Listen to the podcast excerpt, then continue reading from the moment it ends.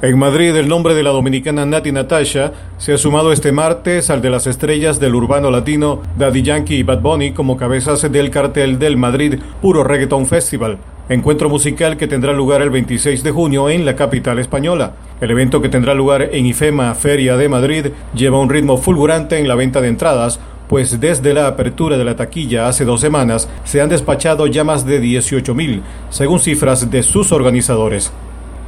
Nace un nuevo gigante móvil. La justicia de Estados Unidos aprobó la fusión entre T-Mobile y Sprint. El acuerdo total entre ambas compañías, la tercera y cuarta del mercado estadounidense detrás de ATT y Verizon, es por 26.500 millones de dólares. Esta mañana en Wall Street, las acciones de Sprint se dispararon un 74% a 8.13 dólares por acción.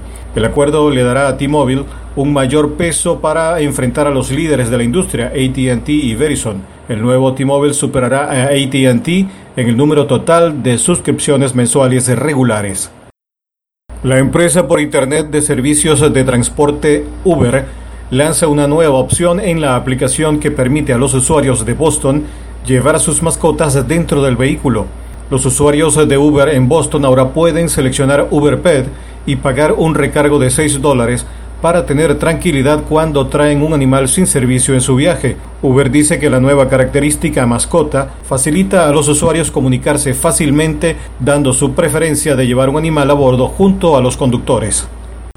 En Haití, secuestradores asesinaron en la capital Puerto Príncipe al joven Eugene Rubens Jean, de 28 años, quien era el intermediario del pago del rescate de 200 mil pesos por la liberación de otros cinco familiares previamente secuestrados.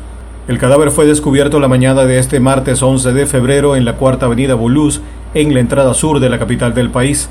Según la información recopilada, Eugene Rubens fue el vínculo entre los secuestradores de los cristianos protestantes de Delmas, cuyos familiares para acelerar la liberación enviaron el dinero. Luego de recibir el rescate, los secuestradores le dispararon a Eugene para dejarle mortalmente herido.